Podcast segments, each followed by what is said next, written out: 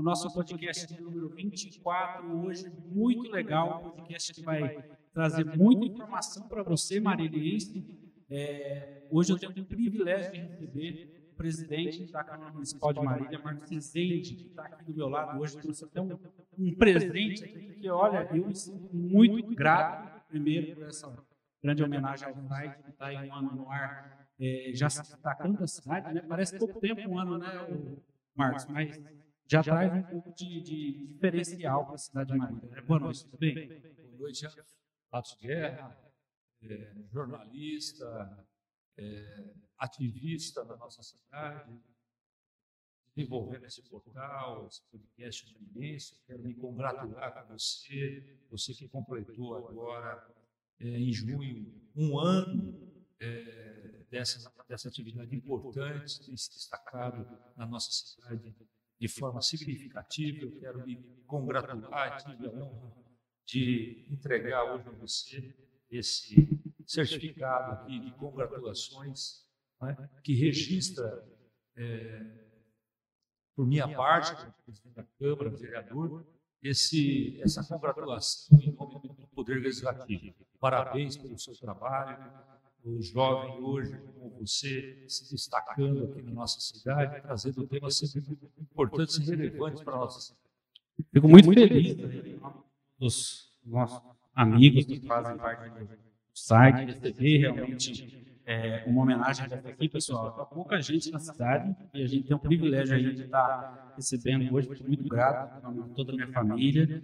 É muito bom poder é, estar nesse ciclo de Marília, né? Porque Marília é uma cidade muito próxima da comunicação, né? É, e eu vejo a Câmara Municipal como uma grande comunicadora da cidade, fazedora de leis, mas também traz muita informação. Como é que está sendo para você esse segundo mandato lá na Câmara como presidente, Marcos? Olha, é, a, cada, cada momento, cada é, sessão, eu já eu estou indo para o quarto, quarto mandato, né?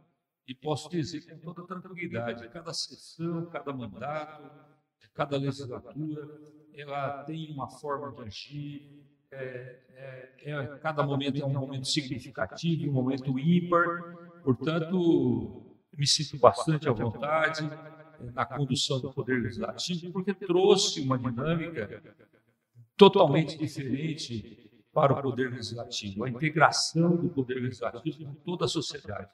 É, uma sintonia, uma harmonia, um diálogo com todos os envolvidos. É o Poder Executivo, é o Poder Judiciário, são as entidades, são é, os órgãos de comunicação, é, é, os representantes da nossa comunidade, abrindo literalmente a porta do legislativo e oferecendo à nossa cidade essa condição da interlocução é, extremamente objetiva para que a gente busque juntos resolver. Eu acho que nós passamos aquela fase nós vivemos uma fase é, do egocentrismo aqui na nossa cidade. Né? Tudo que acontecia aqui era o eu que falava. Né? E o mundo contemporâneo não permite mais com que se tenha ações dessa forma. Nós temos que é, exaltar a conquista do nós. Somos todos nós que vivemos aqui na nossa cidade e lutamos por uma cidade melhor e todas as conquistas somos todos nós que conquistamos. Quando existe algo que não está contente, somos todos nós também que somos responsáveis. Eu fui recentemente visitar, fui convidado por alguns moradores, é, nós tínhamos alguns gatos abandonados na cidade, vivendo um bueiro e eu fui chamado por esses moradores. Né? E veja, é uma vida, é um animalzinho, é uma vida que está ali. E eles queriam que retirasse o animal. É, não é assim que funciona. Né? E eu disse a ele: isso aqui é reflexo da nossa sociedade. É reflexo de uma sociedade que não se preocupa com, com os outros. Né? Cada um quer buscar o seu bem-estar sem se preocupar com os outros. Esses animais que estão abandonados, estão abandonados porque nós, sociedade, abandonamos. Nós temos 15 mil animais de pequeno porte abandonados na cidade, provocando uma desarmonia entre a saúde humana e a saúde animal, provocando é, esses sabores.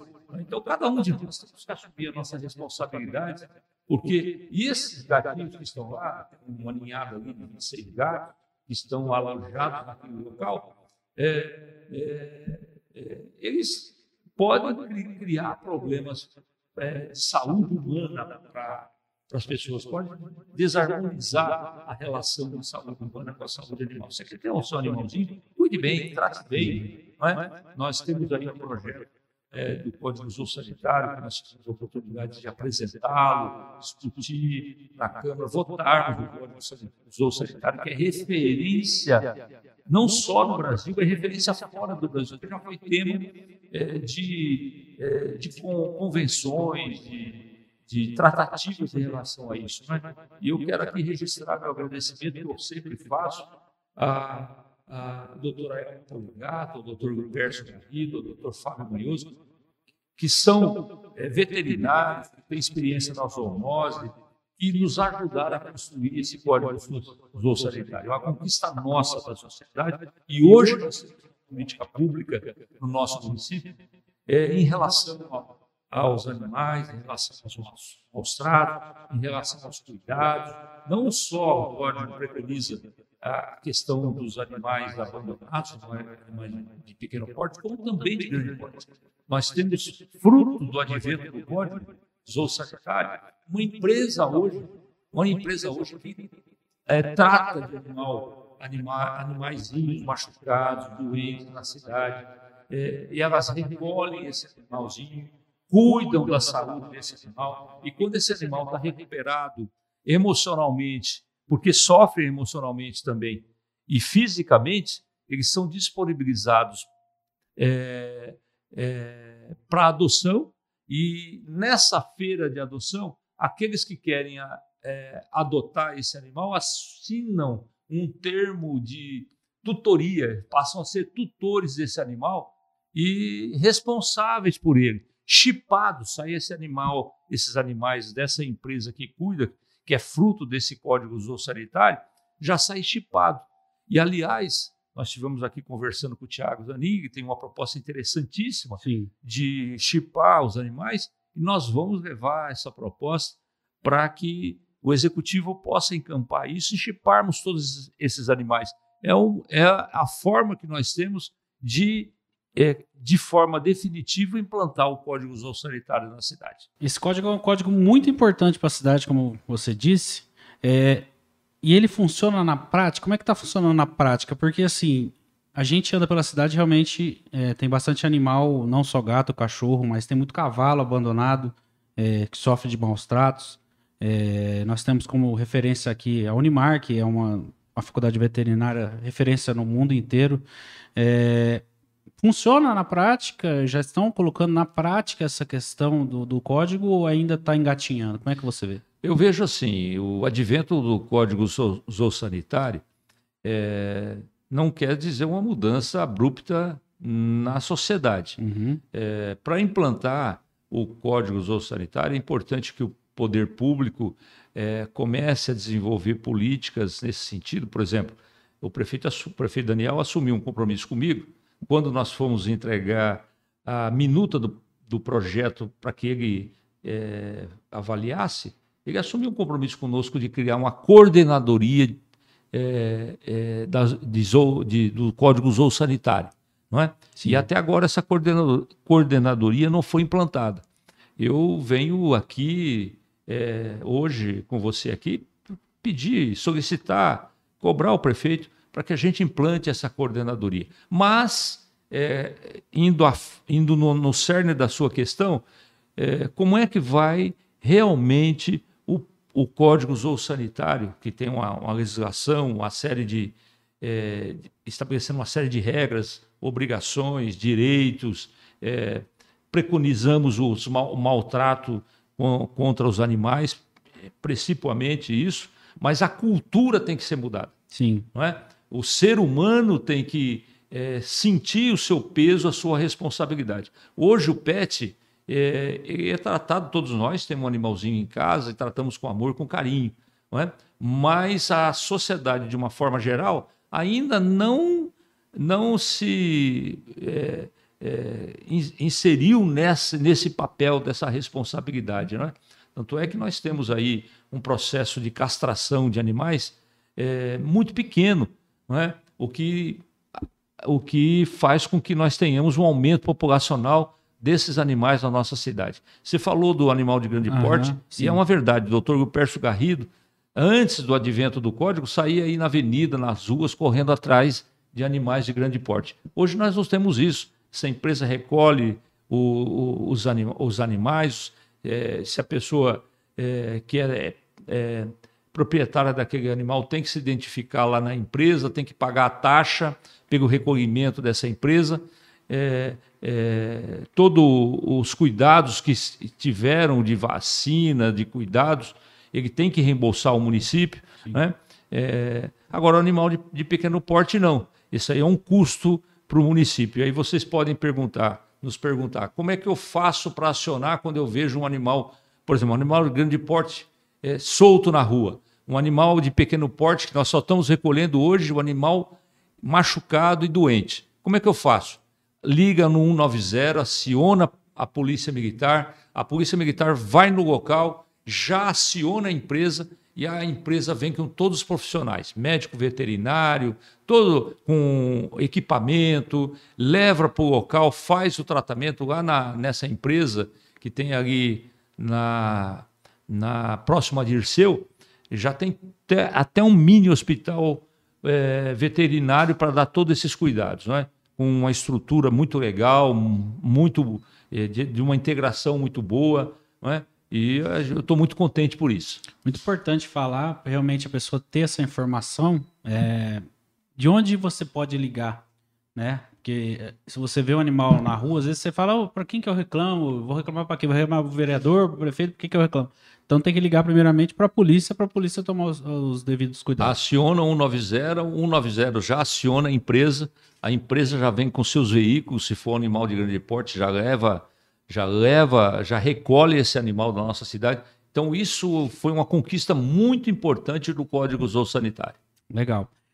Você falou uma coisa muito legal que eu não tinha parado para prestar atenção. Você está lá naquela Câmara quatro mandatos, né, do vereador, hoje presidente. O que, que mudou de lá quando você começou para essa Câmara que nós temos hoje em exercício? Ah, mudou muita coisa. É. Muita coisa.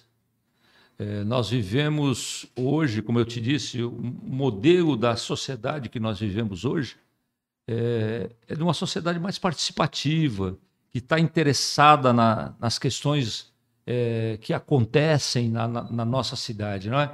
E eu sinto hoje que as informações elas chegam é, muito mais é, filtradas é, para a sociedade. Sim lá atrás, lá atrás, quando eu fui vereador pela primeira vez, é, nós tínhamos aqui um domínio de um grupo político que eram só eles que falavam, só eles que balizavam a, a formação da opinião das pessoas.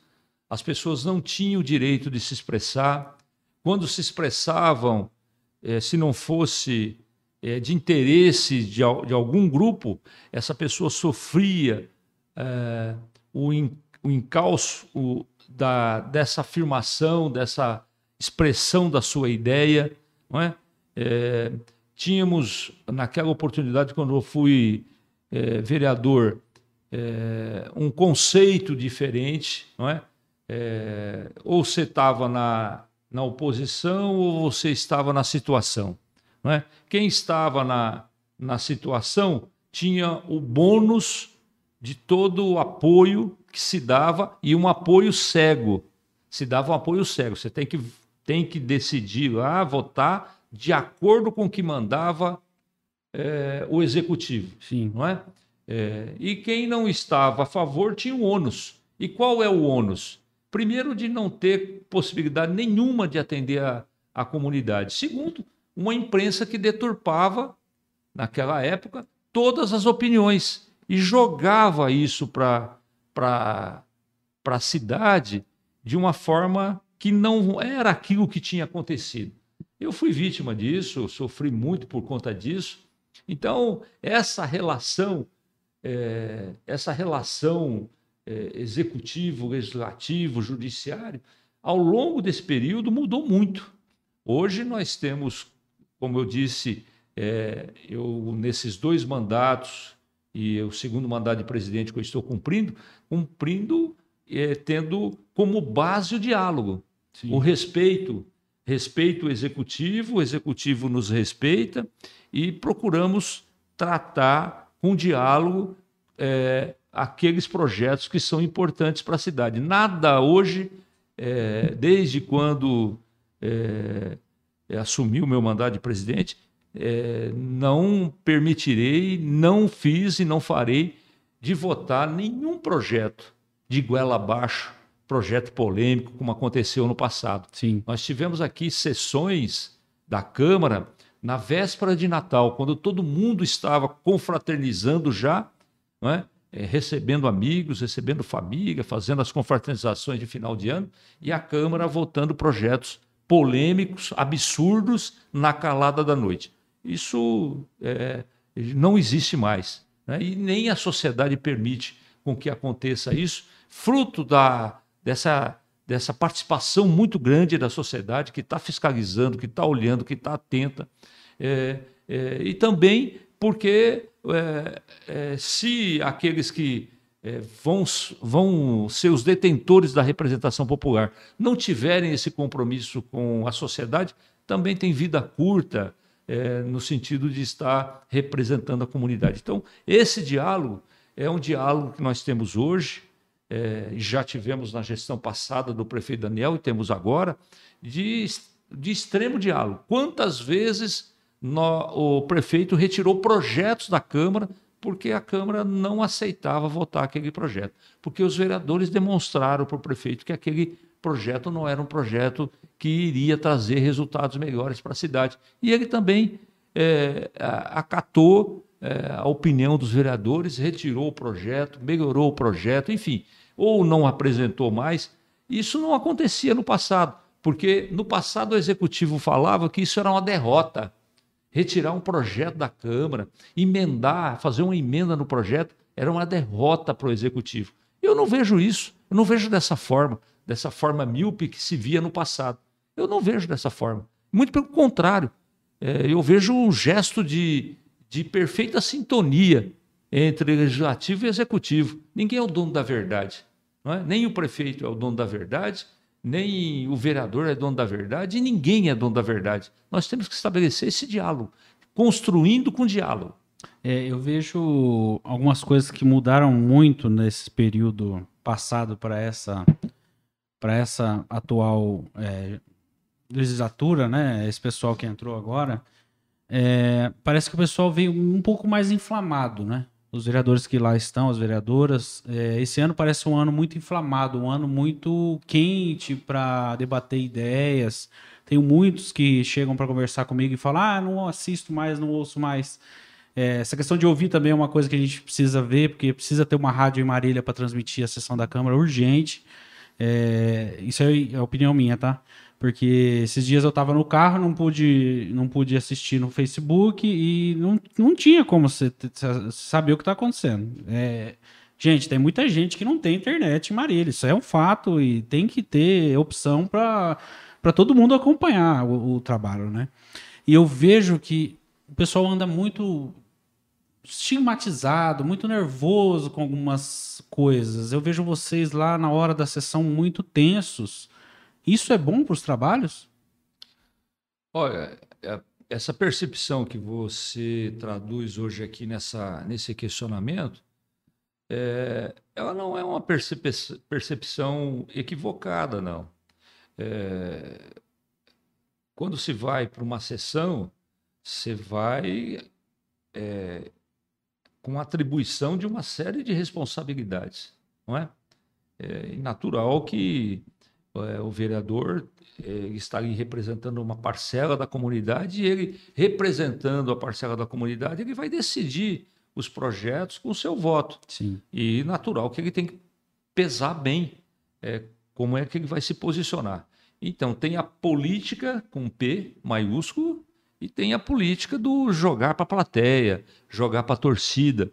Infelizmente, ainda existem casos, na atualidade, de parlamentares que querem se manifestar jogando para a torcida, jogando para a plateia, o que é muito ruim, porque você não discute a essência da, da, do mérito do projeto. Não é? é?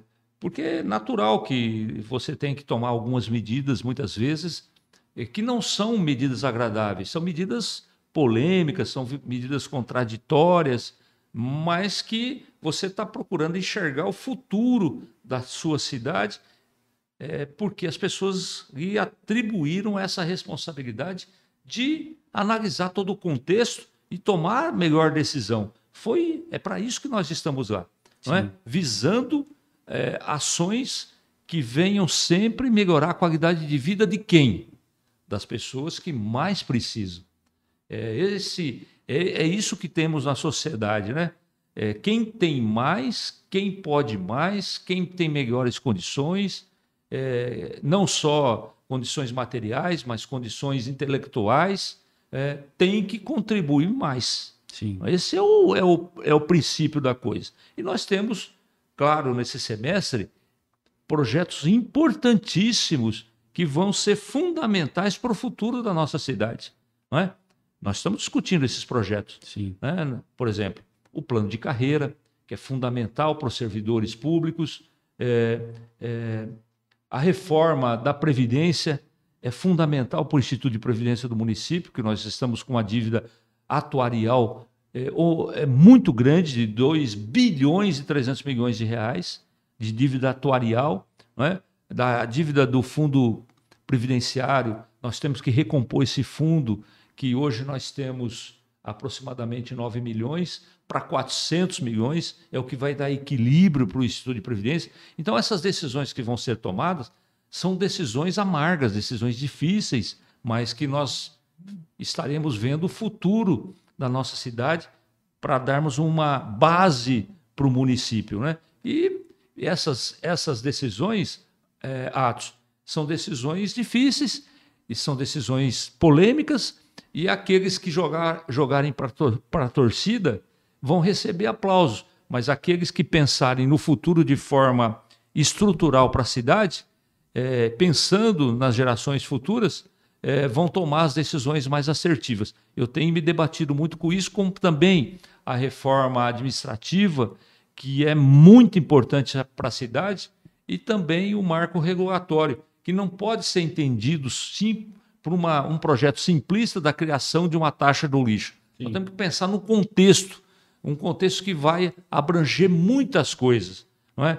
é e eu tenho procurado ampliar a discussão desses projetos de forma muito tranquila, de forma muito serena, para que a gente encontre, junto com os demais vereadores que querem o bem da cidade, Sim. que querem o bem da cidade, o time, o momento importante para que a gente possa trazer o projeto para ser discutido, pautar o projeto, ser discutido na Câmara e ser votado pelos vereadores, por aqueles que querem, com absoluto é, esclarecimento de todos os, os problemas. Hoje eu vejo então que precisa realmente. É, você está na Câmara ali para votar leis, para fazer leis, para é, é, fiscalizar o executivo, mas também para criar uma ideia de cidade, né? Eu vejo cidades inteligentes por aí, eu vejo cidades que têm tecnologia até no poste da rua, do, do da luz. É, Marília não tem uma ciclovia, Marília tem muito, muito atraso nessa questão de mobilidade urbana, né? É um fato muito importante. Eu acho que a cidade tinha que, além da sustentabilidade, a questão do transporte também é importante. Essa base que nós estamos procurando trazer para discussão na Câmara Municipal, dialogando com o Executivo, desatando esses nós que eu falei aqui a, a você, é importantíssimo para que a gente depois vá para o outro, um outro passo. Sim. Não é? Nós não vamos reconstruir a nossa cidade, nós estamos num processo de reconstrução da cidade. É importante a gente dizer isso. É, fizemos o dever de casa nos quatro anos passados? Fizemos o dever, eu tenho consciência disso. Uhum. Resolvemos todos os problemas? Não. Resolverá nesses quatro? Também não. Na minha opinião, é 20, 25 anos se tivermos administrações é, sérias, comprometidas com a comunidade, com a cidade, com o futuro dela, é, e que vão nessa direção dessa reconstrução, criando essa base. Por exemplo, se nós, nesse, nesses próximos anos, fizermos a reforma administrativa, reforma da Previdência, o plano de carreira, o marco regulatório, resolvermos a questão da água, que é fundamental numa cidade que está explodindo de desenvolvimento, explodindo de novos empreendimentos, novos corredores comerciais que vão surgir na cidade. E com certeza, com esse boom de crescimento que já nós já estamos vendo a olhos nus, uhum. é, nós atrairemos muita gente para residir na nossa cidade. Melhoraremos a renda per capita do município, mas atrairemos muita gente aqui que venham buscar alternativas para tratamento de saúde, para escola, para assistência social. Então, nós temos que ampliar o número de servidores é, do município, que hoje está extremamente é, necessitado dessa oxigenação, e nós precisamos contratar 2 mil servidores. São muitos servidores aposentando, muitos servidores com idade. Não é? é e essa, o, o, plano de carreira vai oferecer essa mudança desse conceito, a reforma administrativa vai oferecer agilidade para o Poder Executivo contratar mais servidores num outro processo, um outro processo é, de seleção, não mais aqueles que vinham há, há 50, 40 anos atrás. Nós temos que mudar isso, como tá, está mudando o mundo. Não, é? é não mais servidores que é, adquiram uma estabilidade, anuênio, quinquênio, insalubridade, e que vai gerar um problema de é, fluxo de caixa extremamente que compromete extremamente o orçamento. Para que vocês tenham uma ideia, o que eu estou falando aqui, é, a folha de pagamento hoje do município representa 50% do orçamento. 50% do orçamento, não é? Então, é, e a nossa folha de pagamento, ela cresce vegetativamente ao ano 3, 2, 3%. O que, que é crescer vegetativamente ao ano? É por conta disso. A insalubridade, o anuênio, o quinquênio, a sexta parte, isso vai incrementando é, os, os salários do servidor e que compromete dessa forma 50% de folha de pagamento. Esse, essa reforma administrativa vai permitir que, doravante, é, os novos servidores que venham a compor o quadro é, de, de servidores públicos do município já não venham com essa estabilidade, não venham com anuênio, quinquênio, mas o plano de carreira vai dar perspectiva com que esse cidadão que venha no futuro fazer um concurso público tenha uma perspectiva de crescimento na sua carreira e forçando esse, esse servidor a se preparar mais nas suas carreiras, nas suas funções, seja qual ela for. O plano de carreira vai contemplar esse bom servidor público a que se especialize e que busque a, a, uma excelência no seu serviço, porque ele também vai ser avaliado pela comunidade, pelo povo da cidade, vai ter uma avaliação. Nós vamos vencer um paradigma importante é, de melhorarmos o atendimento para esse, para a nossa população, é, para que está aqui hoje, para que aquela que virá é, ocupar todos esses condomínios, esses conjuntos habitacionais esse volume de pessoas que vão vir para a cidade. A nossa saúde precisa ser reestruturada, a educação necessitará, com certeza, a construção de novas escolas. É, então, nós precisamos é, preparar a cidade para que a gente possa discutir, como vamos discutir, é, talvez não esse ano, mas o ano que vem, o, o novo plano diretor, a revisão do plano diretor, a novo, o novo plano de mobilidade, para que a gente ofereça é, às, às pessoas essa qualidade de vida que elas tanto buscam, é, é, como essa, essa colocação que você fez. Então, nós temos que oferecer todas essas situações. Como é que nós vamos oferecer tudo isso se nós não prepararmos a cidade. Sim. Se nós não tivermos os recursos necessários para fazermos, fazermos isso. Eu sou defensor do Estado mínimo. Eu defendo que o Estado, hoje, da, do, da forma que está, com o orçamento, os orçamentos de todos os municípios combalidos, do Estado, da União, eles se concentrem, se concentrem em prestar bom serviço, é, estabelecendo prioridade. E para mim, prioridade tem que ser educação, tem que ser a saúde, tem que ser assistência social, tem que ser a água, tem que ser a zeladoria, tem que ser o lixo como fonte alternativa de renda, como geração de emprego, é, criar uma nova mentalidade. Nós temos, por exemplo, é, inúmeros catadores de, de, de reciclado, reciclado uhum. mas são pessoas sem capacitação nenhuma, não são capacitadas, não têm estrutura material para fazer é, um, um início de um, uma coleta seletiva de lixo na nossa cidade. Nós não podemos mais ficar dependentes de anualmente gastarmos 8 milhões de reais, 8 milhões de reais para fazer o transbordo do lixo na nossa cidade. É como se rasgássemos dinheiro para fazer o transbordo do lixo, sendo que o lixo, o lixo é emprego e é renda. Então, nós temos que discutir isso, isso está na pauta também, é, é, e eu espero que já é, o ano que vem a gente possa iniciar com a discussão da água, com a discussão do marco regulatório, que tem que estar agregado a isso.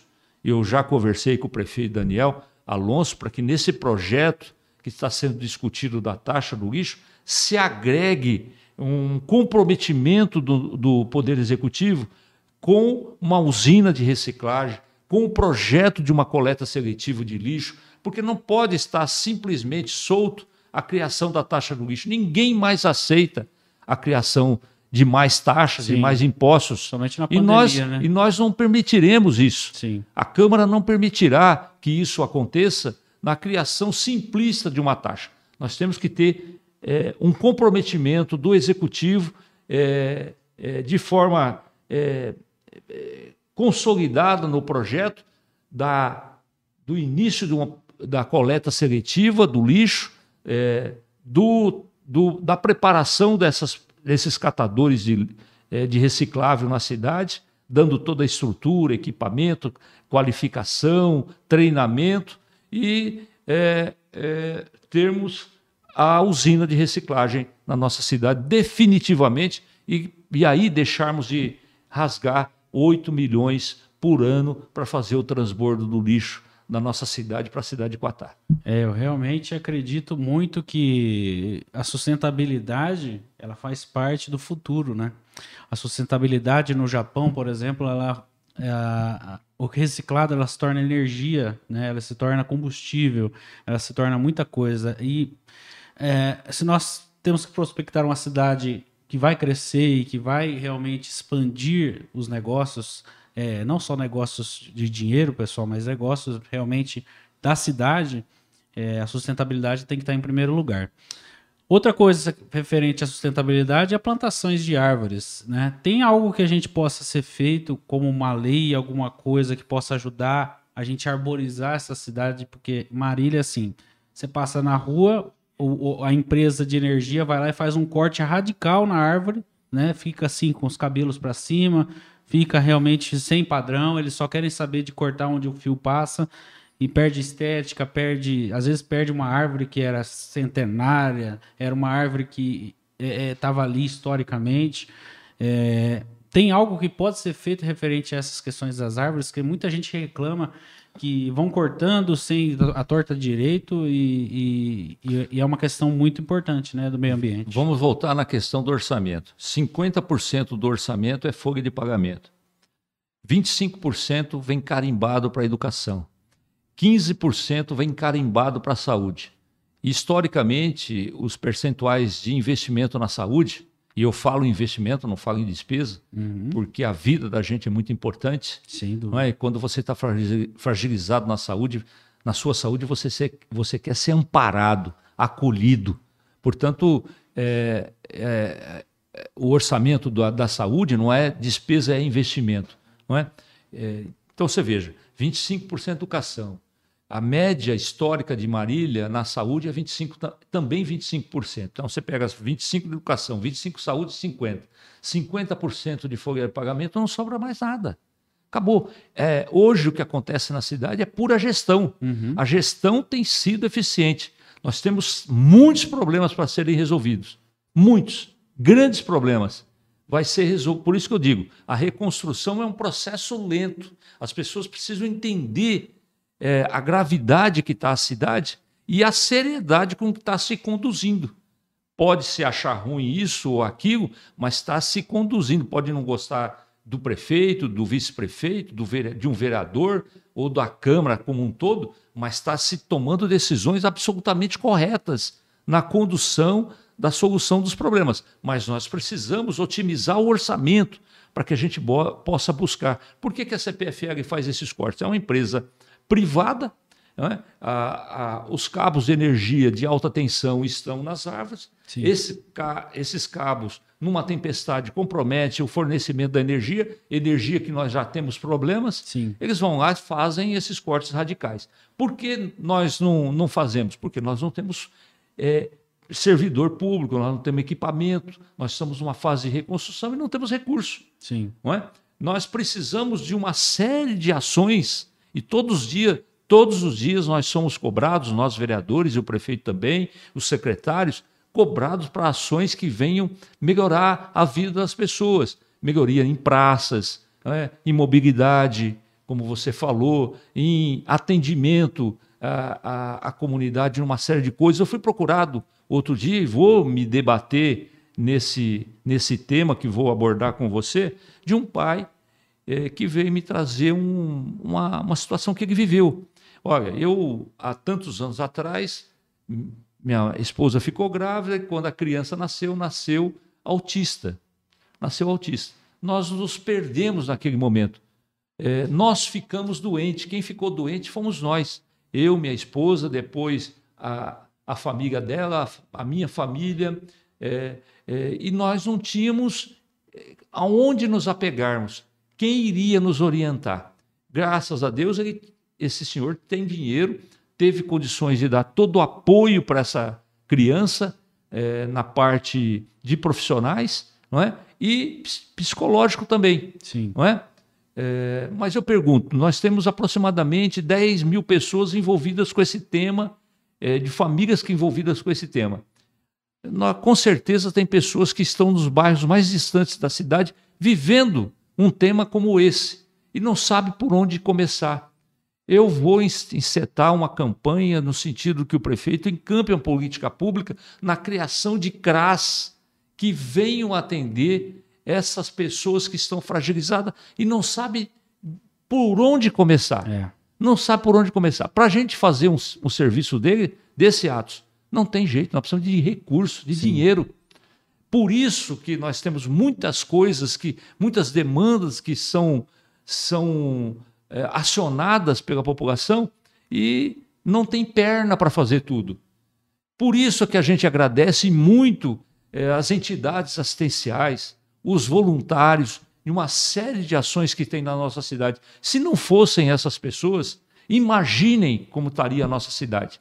Mas há também a gente já percebe que não há perna da comunidade para atender todas as demandas. O poder público tem que fazer a sua parte. Acabou Acabou aquela época de se construir prédio, de colocar placa em prédio, de fazer obras faraônicas. Sim. O momento agora é de construir a vida das pessoas.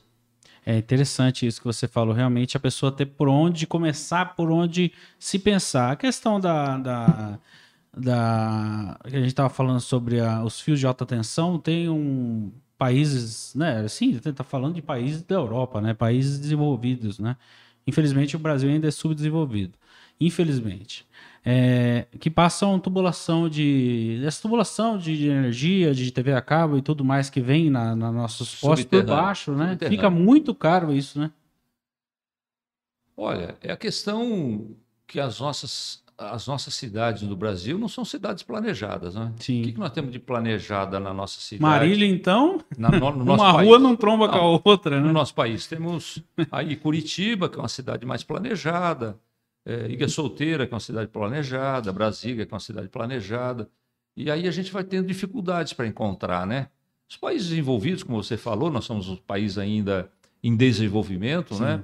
É, os países desenvolvidos já estão muito à frente né? em coleta de lixo, em fornecimento de energia, de água e tudo mais. Né? Sem dúvida. É, então, nós, nós vivemos ainda é, num país subdesenvolvido que tem que. Uma realidade que a gente uma tem. Uma né? realidade. Né? Você veja como é que nós vamos planejar a nossa cidade agora. Estamos fazendo uma revisão do plano diretor e eu cumprimento todo o pessoal do CODEM, do Conselho de Desenvolvimento Estratégico, está fazendo um trabalho muito importante na cidade, procurando auxiliar o município com propostas é, extremamente é, sérias, não é? muitas vezes elas não são factíveis para o momento, mas nos fazem pensar a nossa cidade para o futuro. Não é? E se não fossem eles também, como eu disse, somos nós, é, a sociedade como um todo, que busca é, uma cidade melhor. É?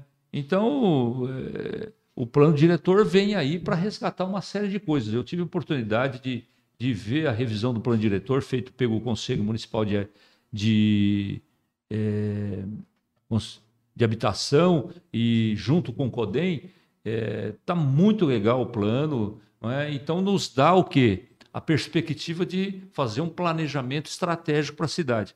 É claro que o, a revisão do plano diretor sinaliza a nossa cidade para uma. É, para um outro patamar da nossa cidade que é inimaginável nesse instante, mas que se tivermos a responsabilidade de gestores que cumpram etapas né, e vão cumprindo as etapas, cada um faz uma parte, nós conseguimos lá na frente ter uma Marília é, muito melhor que hoje. É, e por isso que eu falo, eu não fugirei da minha responsabilidade como vereador. Foi esse compromisso que eu assumi com a minha cidade. Seja o tema que for, se eu tiver convicto, por mais difícil e, e desgastante que for politicamente, eu não me omitirei de tomar a minha posição com coragem para preparar a minha cidade para o futuro. Muito bom você falar em futuro, falar dessas coisas que Maria realmente precisa é, é, é, começar a se desenvolver em alguns setores que durante décadas foram menosprezados, né? É, Marília realmente tinha um problema crônico de buraco. Andando pela cidade, a gente vê que ainda tem umas coxas de retalho por aí, que eu sei que o dinheiro não dá, eu sei que a cidade não, não consegue é, refazer uma rua inteira, é muito custoso, mas ainda dá para chegar nisso? Dá para a gente sonhar em uma cidade que não vai ter buraco nenhum? Dá para sonhar. Dá para sonhar. Nós somos vítimas é, desse, desse, desses buracos na nossa cidade, hoje muito menos, Sim. não é?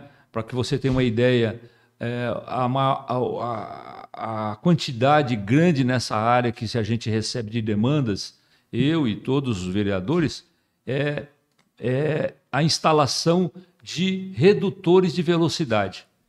Por que, que há, há um tempo atrás, é, há oito anos atrás, o que se pedia para fazer operação tapa-buraco na cidade era onde você ia na cidade, no café, num cafezinho, num final de semana, numa visita no bairro, era só tapa-buraco.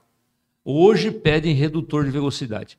O que, que, que quer, quer dizer isso? Quer dizer que o rolamento, as ruas estão muito melhores, Sim. muito melhores pavimentadas, sem oferecer essa quantidade enorme de buracos.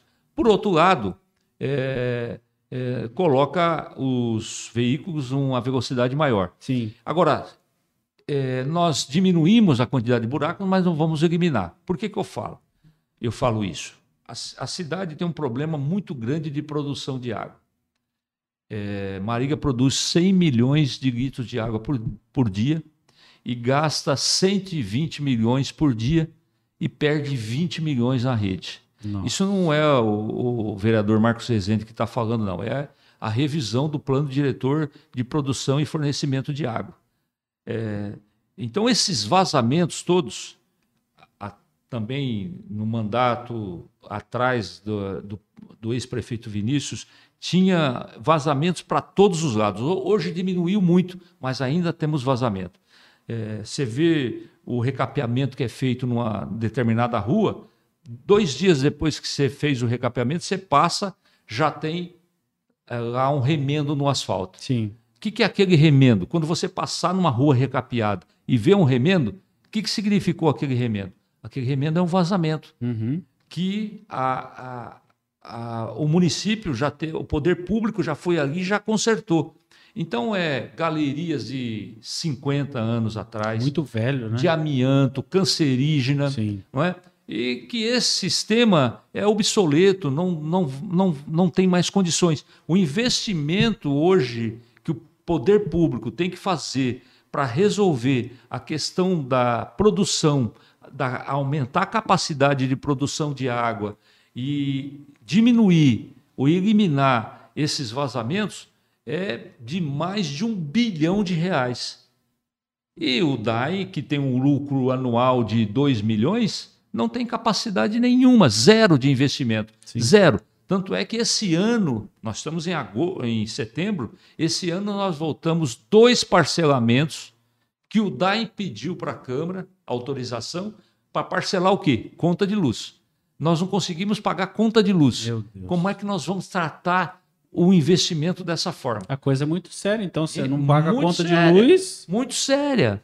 Por exemplo, a estação de tratamento, a maior estação de tratamento nossa de, de, de- água, é, é, quando foi feita, foi feita há 40 anos atrás para uma vida útil de 20, 25. Uhum. Então, nós estamos com, a- com essa estação é, com, enferrujada, com vazamento, na iminência de ter um rompimento dessa estação.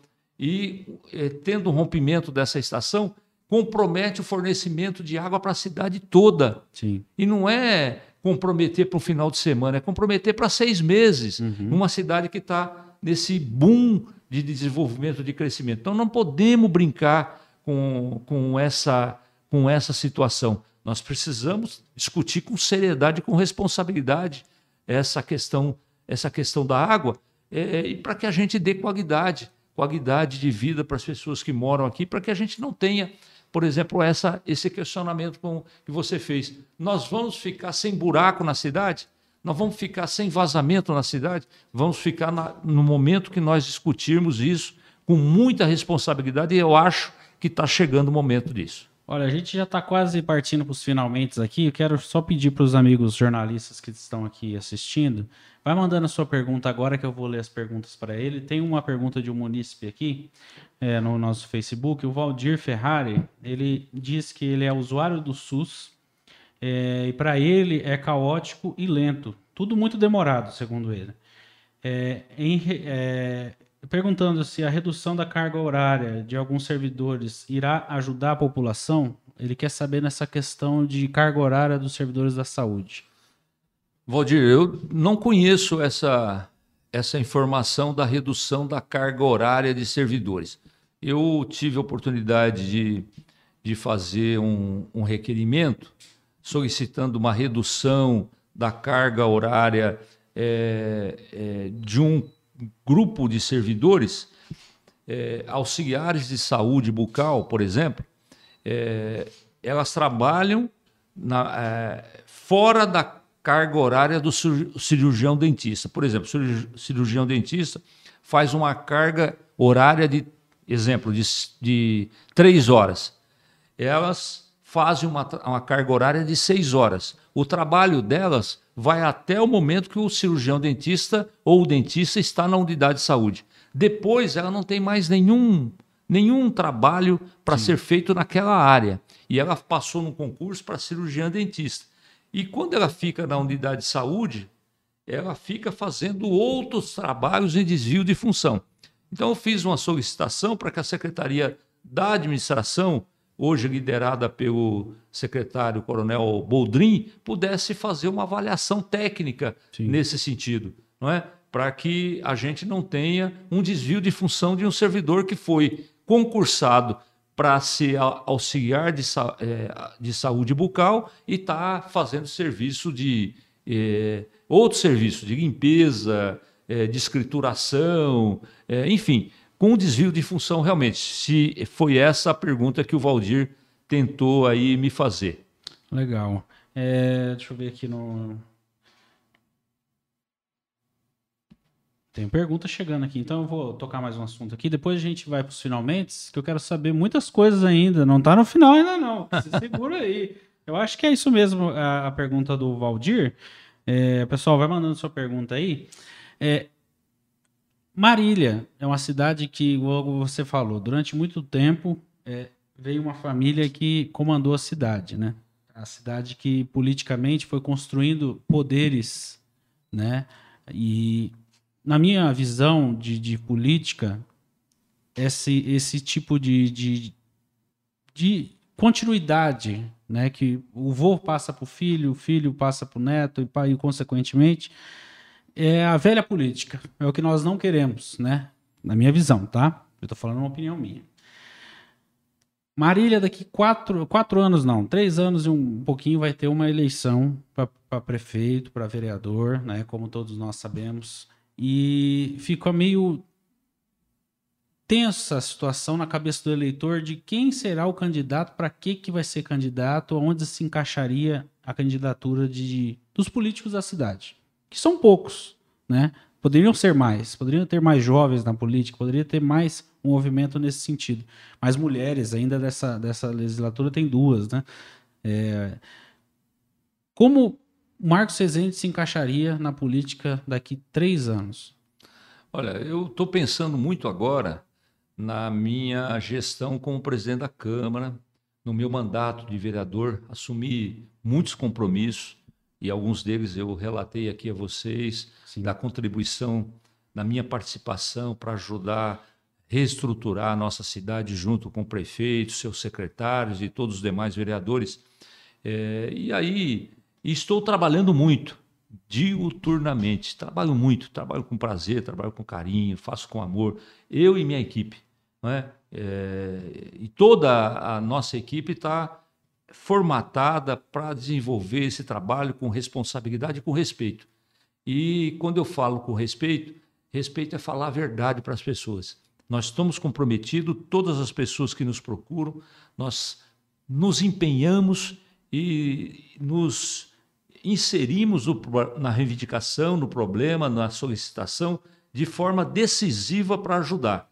E fazemos quando deu certo, a gente diz, olha, deu certo. Quando não dá certo, a gente também fala da mesma forma com responsabilidade e com respeito. Não deu certo. Nem tudo nós conseguimos, mas tudo que chegar para a gente, a gente vai atrás para tentar se empenhar. Vou trabalhar muito e, claro, eu já tenho, estou indo para o quarto mandato de vereador, é, fui presidente da Associação Comercial, tenho um curso de graduação em administração de empresas, em direito, fiz mestrado com, com especialização na área de administração, gerência empresarial e administrativa. Portanto, participo ativamente da vida da minha cidade, portanto, acho que o, o caminho é um caminho natural, é, mas não é uma condição sine qua non. Né?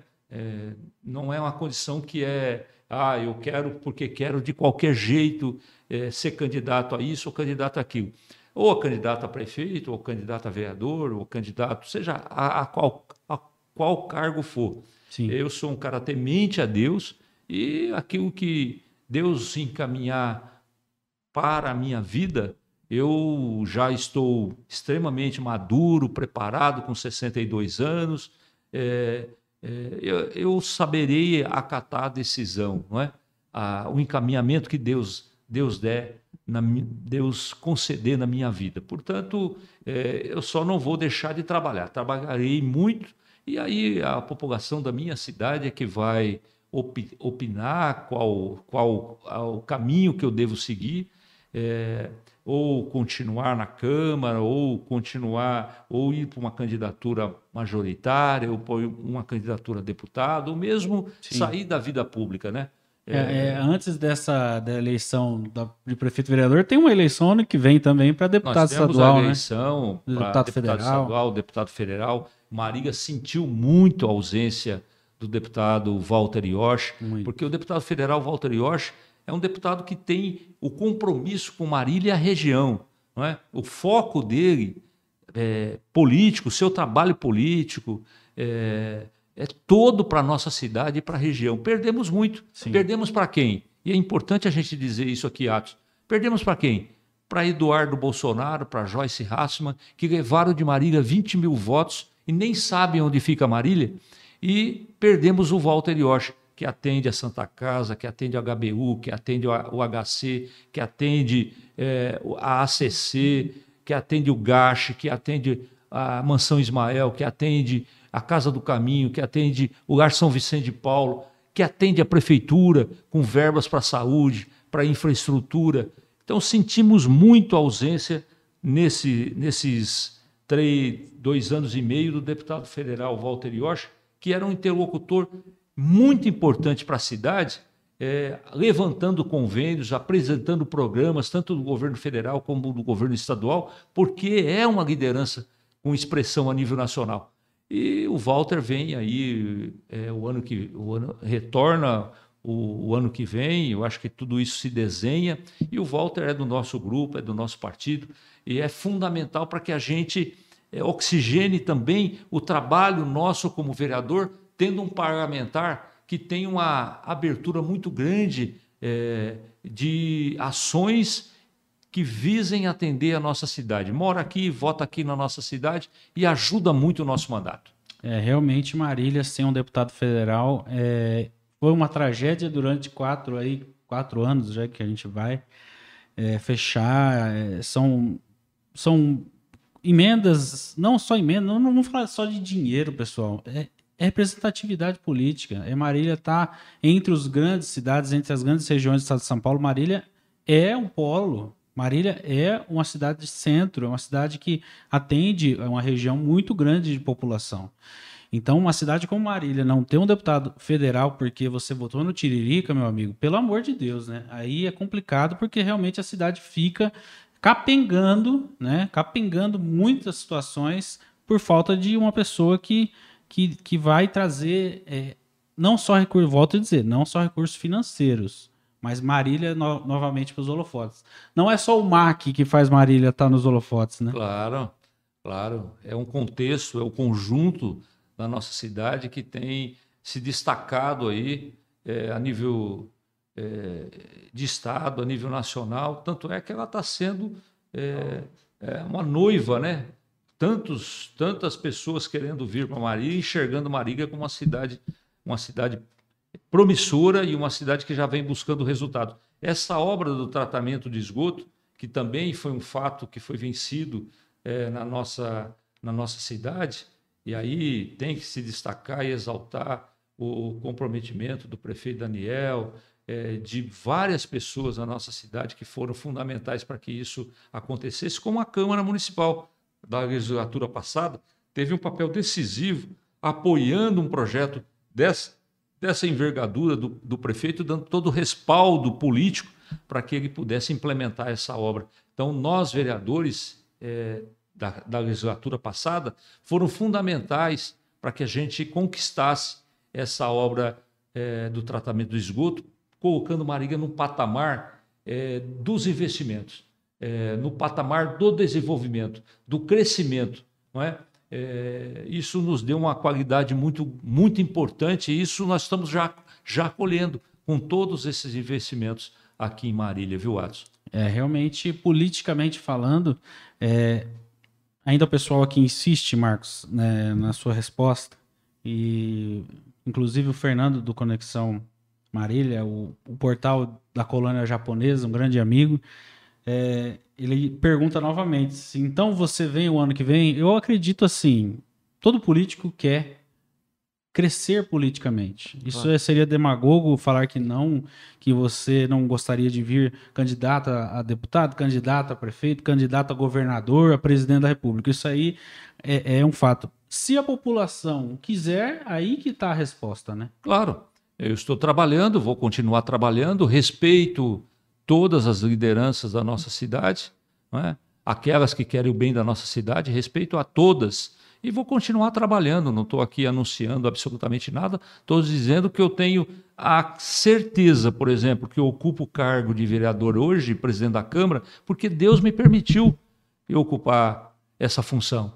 Eu tenho certeza disso. E se for a vontade de que isso aconteça no futuro, seja ela qual for, eu, eu estarei aí pronto para servir a minha cidade a minha comunidade, gosto, faço com carinho, com amor, quero continuar. O Rodrigo Vildes está escrevendo uma pergunta aqui para a gente, pediu para eu aguardar um pouquinho. Então eu vou pedir para você que está nos assistindo nesse momento, se inscrever no nosso canal aqui embaixo. O botãozinho estiver vermelho, você já clica aí, já se inscreve, assina o, o, o sininho, ativa o sininho de notificações para você receber toda terça-feira, toda sexta-feira, às 19 horas, um convidado aqui para o nosso bate-papo. Leia também o site omariliense.com, trazendo muitas informações positivas para a cidade, né? É um editorial totalmente diferente. Nós vamos trazemos notícias ruins, notícias pesadas, hard news, Daí a oportunidade para o novo também, para você ler e conhecer o nosso editorial. Seria, é, é, assim, é muito bacana, né? Novamente eu quero agradecer a toda a Câmara Municipal, principalmente ao Marcos Rezende por esse certificado aqui, nos parabenizando por um ano de site Marilhense. Fico muito grato, eu e toda a minha família. Agradecemos muito. Esse certificado conta muito né, para a nossa continuidade de trabalho. Né? A imprensa de Marília, que realmente é referência no Brasil inteiro. É, inclusive, a nossa cidade, para quem não sabe, formou muitos jornalistas que hoje trabalham nacionalmente, né? É, grandes pessoas, grandes profissionais que estão por aí.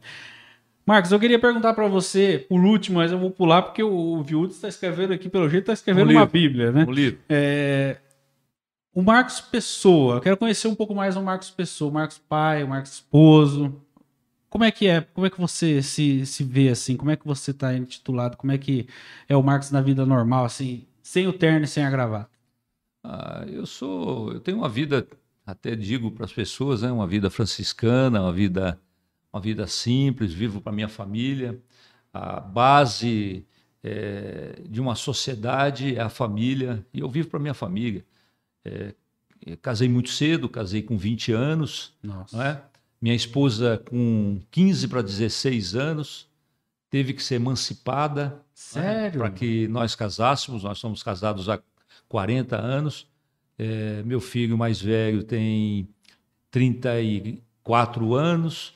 Meu filho mais novo, não, 35 anos. Meu filho mais novo, 33 anos. Formei meus dois filhos, não é? é já tem as suas, as suas atividades, já tem a, é, a vida a vida preparada, cumpri a minha função como como pai, eu e minha esposa. Minha esposa dedicou a sua vida, o sonho dela era ter uma família e ela dedicou a vida dela para os filhos. É, ela simplesmente se entregou para criar os filhos. Né? É, então eu fui para a luta da vida, né? para ser o provedor da família Sim. e ela ficou dedicou a sua vida para cuidar dos meus filhos. Eu tenho dois filhos maravilhosos, dois homens bem, bem formados, bem preparados. É... São Paulinos? São Paulinos. Graças a São Deus. Paulinos. Em casa lá é tudo São Paulino. E quem está junto comigo também tem que ser São Paulino. Ixi, então já vai rodar os dois aqui que estão aqui do lado hoje, viu? Mas lá é, lá é tudo São Paulino, viu? Tudo São Paulino. De boca para fora é, né? Não, é, fala que, um fala que é palmeirense, mas é só fachada. Mas no fundo, no fundo é São Paulino. Entendi. Cara, 40 anos de casado 40 é, é, anos. É, é, tipo assim, é a gestão que a gente precisa no mundo inteiro. 40 anos de casado, a gente que é casado sabe que é um não, recorde. Não é fácil.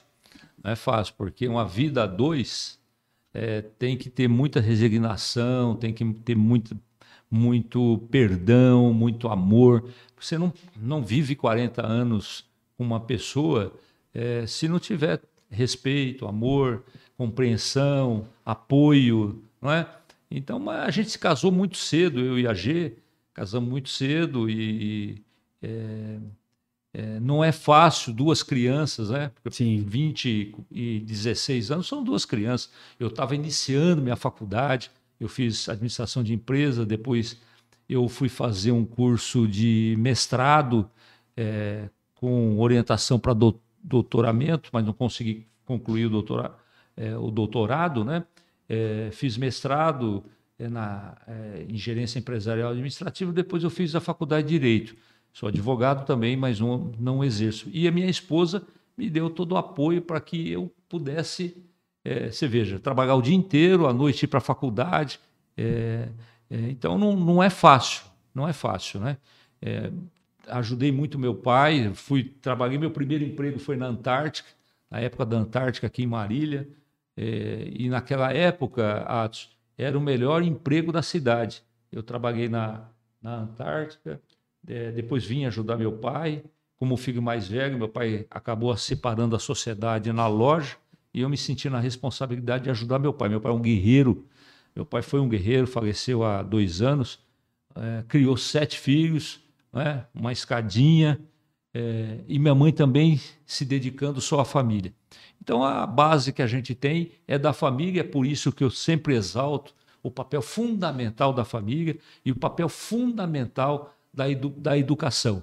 É? Hoje, por exemplo, meus, meus irmãos, sete irmãos, todos muito bem encaminhados na vida, fruto do meu o trabalho do meu pai, da minha mãe, da dedicação deles, o amor que eles tiveram com os filhos. Né? E hoje todos, todos aí encaminhados na vida, sobrinhos, eu já queria ser avô, mas meus filhos ainda não casaram, né? Já estão na idade, já. Já, já. Ó, e eles não casaram porque não, não, não, foram eles que não quiseram, não. Foram as meninas, viu? É. As meninas que não quiseram. Elas querem primeiro ter o negócio é, hoje, profissional. O mundo, o mundo mudou muito, então o papel do empoderamento da mulher é um papel importante. E esse nosso país democrático, livre, em que nós temos condições de decidir, o livre-arbítrio de decidir o que a gente deseja é, para a nossa vida, mudou a, a, o conceito do mundo, né? Mas o Marcos Rezende é um cara caseiro, um cara que gosta de ficar em casa, trabalho muito, né? sábado, domingo, mas o meu refúgio é na minha, é na minha casa. E a primeira dama do seu coração, então, ela te apoiou quando você falou, vou ser político, vou me candidatar, é, ou falou, você é maluco, você tá ficando doido. Não, imagina a mulher que apoia, difícil. Difícil. Não é difícil. Mas isso, eu fiz política associativa, fui, fui presidente da associação comercial. Quando fiz faculdade, fui presidente do diretório acadêmico, as duas faculdades que fiz. Isso esteve sempre muito presente na minha vida, não é? é minha esposa é muito reservada, ela não gosta de, de, de estar é, presente, mas nunca deixou de me, de me apoiar. Claro que não concorda, né? Até hoje. É, a ausência é muito, é, é muito grande na, muito. É, na, na, na, na, vida da, da família, né? Porque você assumiu esse compromisso, você tem que estar. Tá Acaba se doando mais. Se né? doando mais. Mas ela sempre apoiou e isso é que é importante.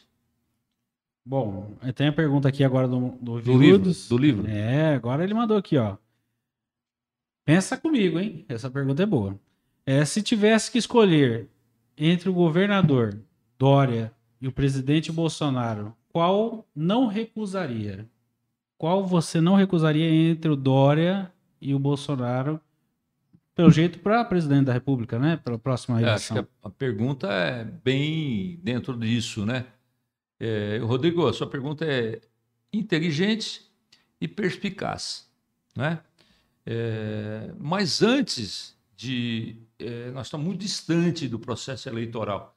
Fazer aqui um, um, debate, e eu acho que o nosso país está vivendo aí um debate entre direita e esquerda, é, dividindo o nosso, nosso país. Não é? é e todas essas, essas informações, é, essas decisões, é, você sempre divide opiniões. É, eu acho que não é o momento de nós dividirmos mais do que já está dividido. É? Nós ainda temos a escolha dos candidatos. Eu espero que possa surgir um candidato mais de centro, mais equilibrado, é, ou de centro-direita, ou de centro-esquerda. É, eu sou muito refratário a, a radicalismos, é? tanto de um lado como de outro. É? Eu sou muito a favor do diálogo e ter um candidato mais de centro, mais equilibrado. Então diplomata? Eu vou, não, não digo diplomata, mas que tenha essa sensibilidade, a responsabilidade de saber escutar, de saber ouvir, de buscar unir as coisas. Porque se você buscar divisão, vamos imaginar, você buscar com radicalismo na sua casa, é, não ficará mais difícil você conduzir a sua vida? Se você tratar na tua empresa, o local que você trabalha, com radicalismos, você não vai ser mais difícil você conduzir o teu, a tua atividade profissional? Então, é claro que a resposta tem que ser essa, viu, Rodrigo? Vai, vai ter mais dificuldades. Então, eu, eu vou aguardar, eu vou aguardar quais serão os candidatos que se apresentarão. É, não estou me recusando a, a dar opinião, eu tenho minha opinião formada, e se nós estivéssemos aqui já discutindo é, o segundo turno, e eu já teria sacramentado a, numa decisão como essa. Mas acho que não é o momento da gente opinar para dividir mais ainda é, é, o nosso país. É, o país está muito rachado e isso vai trazendo aquela velha máxima chinesa de dividir e conquistar, né? Porém, o Brasil, acredito que, igual você disse, nós precisamos de uma pessoa mais centrada, uma pessoa mais que vai equilibrar as coisas, né? Porque nem a extrema direita nem a extrema esquerda, elas vão trazer esse pós-pandemia que a gente tanto precisa, né? Porque a gente precisa respirar, né? E eu li, eu li um livro é, que foi me presenteado por um grande amigo, infelizmente já falecido, Angelino Doreto Campanari, meu saudoso amigo, que ele me deu um, esse livro e, e nesse livro tra trazia uma, da, uma das partes, um dos tópicos dele, é dizer que é, nós passaríamos, o, o, uma sociedade democrática passaria por uma direita radical, passaria por uma esquerda radical, e depois de experimentar ou a esquerda radical ou a direita radical, ela iria, ao longo da sua história de, de democracia, construindo qual é qual seria o melhor modelo é, para a sociedade. A maior democracia do mundo é a democracia dos Estados Unidos, né? e Sim. que é, é, experimentou várias, várias é, doutrinas né? ou segmentos políticos. E o nosso país também passará por isso. Tem que amadurecer politicamente. E né? amadurecendo, experimentando aqui, experimentando ali, e depois ele vai tranquilamente encontrando o seu caminho. E eu vejo que o nosso país é, também encontrará o seu caminho, é, não tenha acho. dúvida. Marcos, eu quero agradecer demais a sua presença hoje. Foi muito bacana bater esse papo, pessoal ligado, pessoal da, principalmente da, da imprensa ligadinhos aqui, porque é uma autoridade que é respeitadíssima em toda a cidade. É, o pessoal quer ouvir o que você tem para falar e espero aí que tenha respondido todos os questionamentos aqui do pessoal. É, agradecer aí ao Thiago Zani que está acompanhando, o Fernando do Conexão, o Andarilho, a E Mais Marketing, o Nelson Júnior, é, o, o Rodrigo Viúdes também está aqui, e o pessoal que também está lá no Facebook que mandou pergunta, acho que foi o Valdir, né? O Valdir foi respondido. É, e eu gosto muito disso, né? A gente tem que fazer o questionamento, o político tem que responder e é assim que forma-se uma democracia. Né? Muito Exato. obrigado pela sua presença. Exatamente. Muito obrigado, Atos Guerra. Uma alegria muito grande ser recebido por você aqui. Fui recebido com muito carinho. Muito obrigado. Que Deus ilumine o seu trabalho, ilumine a sua família e que você continue assim participando ativamente da vida da nossa, da nossa cidade, contribuindo com sugestões, com críticas, cobrando os, os representantes, e a gente tem que ser cobrado mesmo. Eu sempre digo que eu quero muito ser cobrado, porque eu quero ser um bom, um bom representante. E para que a gente possa entender a, as necessidades, as sugestões, as ideias, as pessoas têm que nos cobrar. E cobrar com, com, com frequência. Não é? A gente não tem varinha de condão, tem é muito trabalho para a gente tentar implementar qualquer atividade na nossa cidade. Então, eu agradeço aqui essa oportunidade que você me deu, que esse um ano possa se multiplicar por mais 100 Amém. e que você continue aí firme, esse jovem aí, idealista, ativista da nossa cidade. Parabéns e muito obrigado a todos que nos acompanharam aí é, pelo podcast, pelo, pelo, pelo, pelas redes sociais todas. Muito obrigado a todos. Obrigado. Então, Marcos Rezende teve aqui, pessoal, sexta-feira, um convidado novo aqui, sempre às 19 horas ao vivo, tá bom? Até lá, pessoal. Muito obrigado pela companhia de todos.